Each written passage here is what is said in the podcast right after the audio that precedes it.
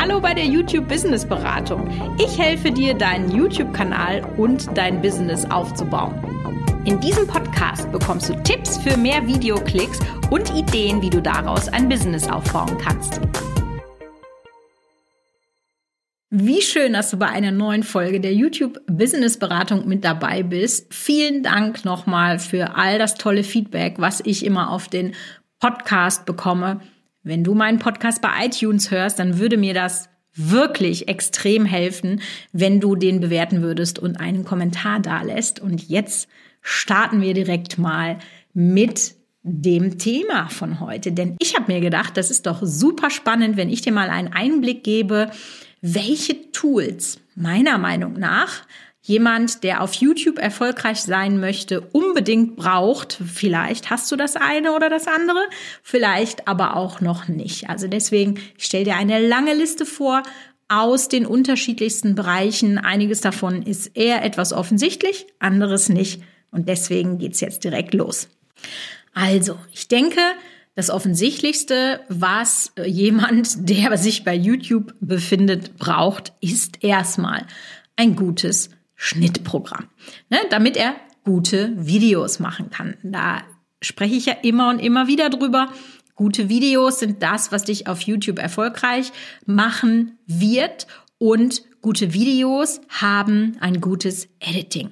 Ja, es gibt sicherlich, wie immer, gibt für alles die Ausnahme, die Regel, ja, aber die meisten Kanäle, die erfolgreich sind, haben auch gut editierte Videos. Und deswegen solltest du dir überlegen, was für ein Schnittprogramm du wählst. Meiner Meinung nach ist das die beste Investition. Ich erlebe das häufig, dass ganz am Anfang viele Leute mit Gratisprogrammen starten und auch da gibt es äh, sehr, sehr viele gute, aber es gibt eben auch sehr, sehr viele schlechte und gerade bei dem Schnittprogramm ist meine Meinung, ihr könnt mich sehr gerne eines Besseren überzeugen, was nix kostet, ist nix. Ja.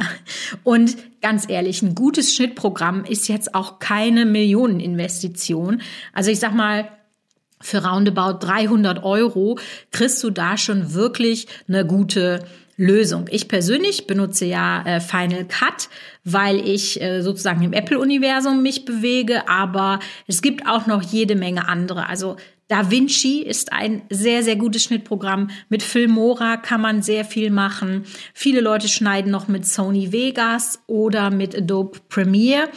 Also da kann man jetzt auch nicht sagen, das eine ist besser als das andere. Das hängt immer ein bisschen davon ab, in welchem äh, Technikuniversum du dich bewegst. Ja, zum Beispiel bist du Apple oder eben nicht. Oder äh, was du machen möchtest. Deswegen guck dir die einfach alle mal an und such dir dann das raus, mit dem du am besten zurechtkommst. Schau dir vielleicht auch mal Tutorials an auf YouTube zu den unterschiedlichen Programmen, so dass du da einfach sehen kannst, wie viel gibt es dazu, komme ich da gut mit zurecht.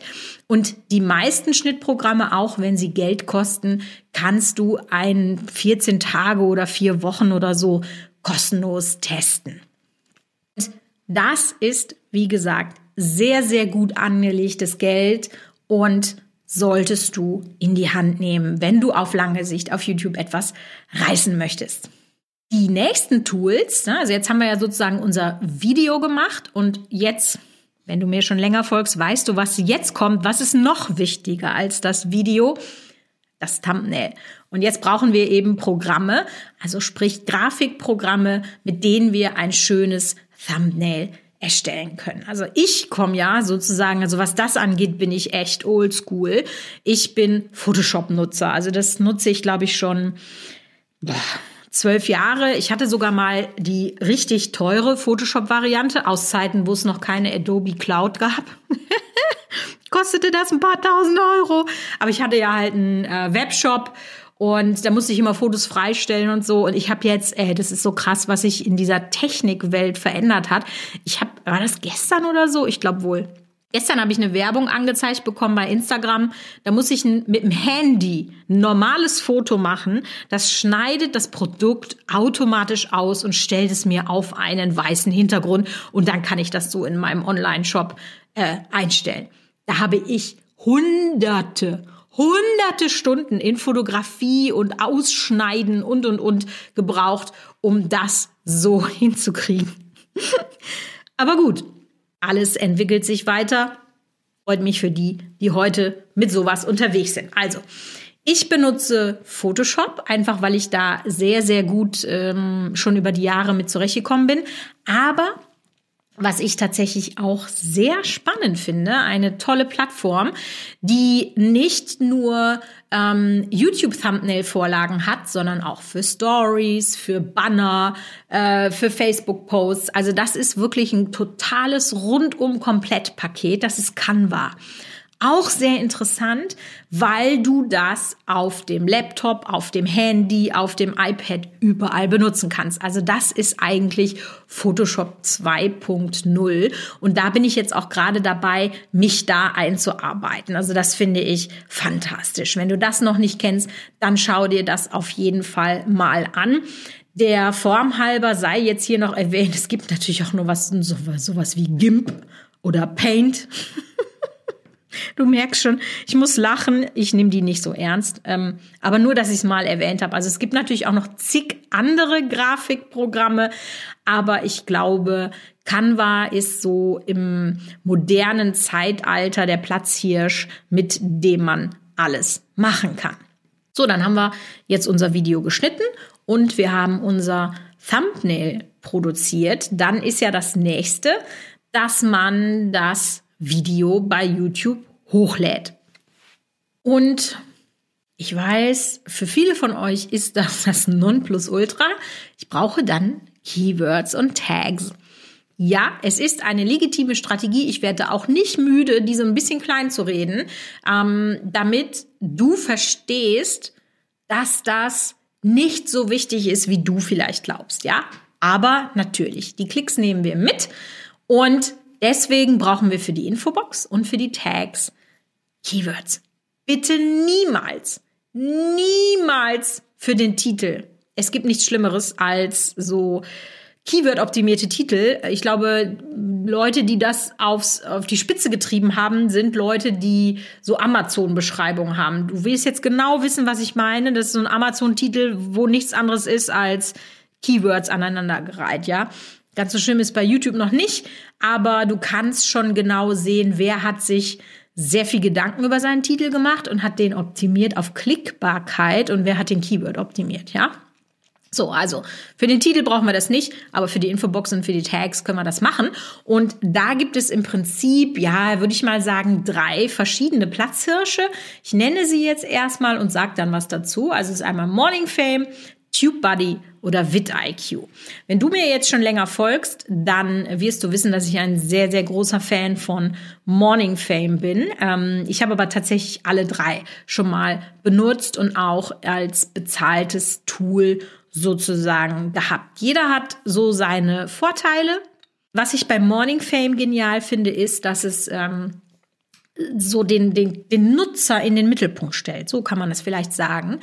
Denn das ist tatsächlich sehr, sehr, sehr viel mehr als nur ein Keyword-Tool. Und ich bin am überlegen, ob ich da noch mal eine eigene Podcast-Folge zu machen soll, weil Morning Famous schafft, Informationen aus YouTube Analytics so aufzubereiten, dass man es viel besser versteht, als wenn man sich diese Analytics in Analytics anguckt.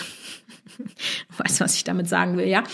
Ähm, und das macht Morning Fame auch meiner Meinung nach zu einem Content-Tool. TubeBuddy ist super, finde ich ein bisschen, ja, wie soll ich sagen, verschwurbelt. Aber was bei TubeBuddy sehr, sehr genial ist, ist der AB-Test für Thumbnails.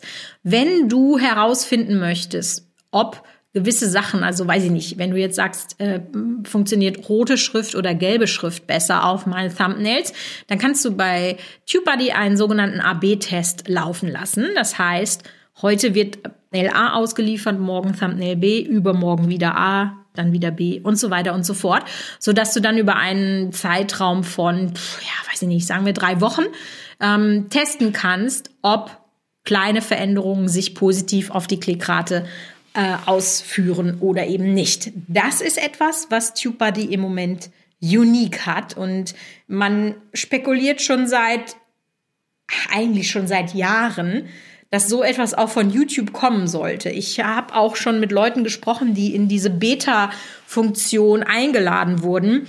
Ich weiß nicht, warum YouTube uns das nicht zur Verfügung stellt. Wird da zu viel Serverkraft gefressen? Ich habe keine Ahnung, aber das wäre auf jeden Fall sehr, sehr spannend, wenn YouTube das auch anbieten würde.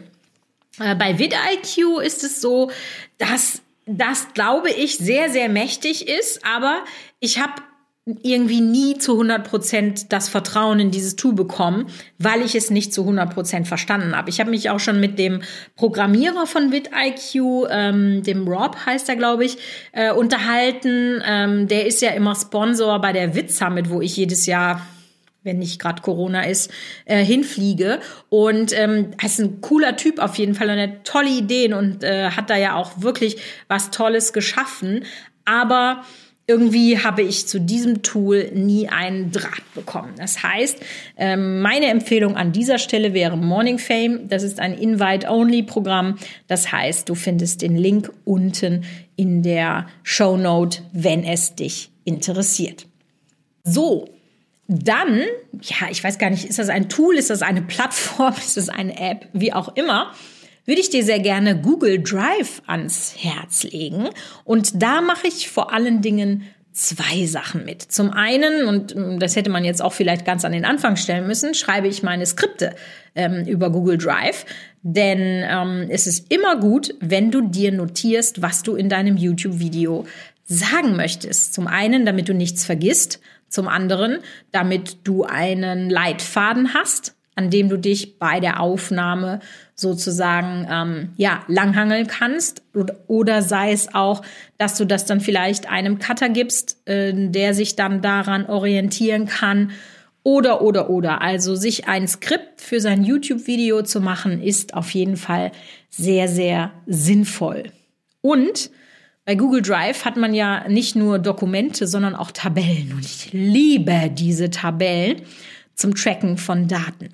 Analytics ist ja von allen äh, Plattformen, also YouTube Analytics, der Ferrari unter den Plattformen, ja, weil YouTube dir einfach so unglaublich viele Daten zur Verfügung stellt und manchmal sieht man da den Wald vor lauter Bäumen nicht, beziehungsweise vieles davon sind halt auch Live-Daten, die dann weg sind und deswegen habe ich mir diverseste Google Sheets angelegt, wo ich die unterschiedlichsten Daten tracke.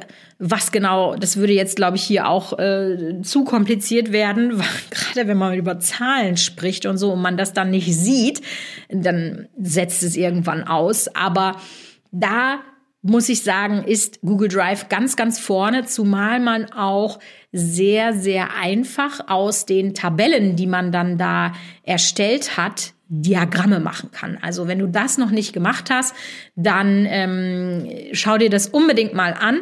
Es wird deine Datensammlung von jetzt auf jeden Fall deutlich verbessern. Und jetzt haben wir schon eine schöne Überleitung. Ein Teil der Daten, die ich da tracke, sind zum Beispiel buchhalterische Daten. Ja, ähm, natürlich ersetzt das keinen Steuerberater und es ist auch kein Jahresabschluss, aber so eine Budgetplanung darüber einfach mal zu machen und eine vereinfachte Kosten-Nutzen-Rechnung zu machen, das ist da schon tatsächlich gar nicht schlecht. Und dann kann man das Ganze gleich in schönen bunten Diagrammen visualisieren. Das läuft super.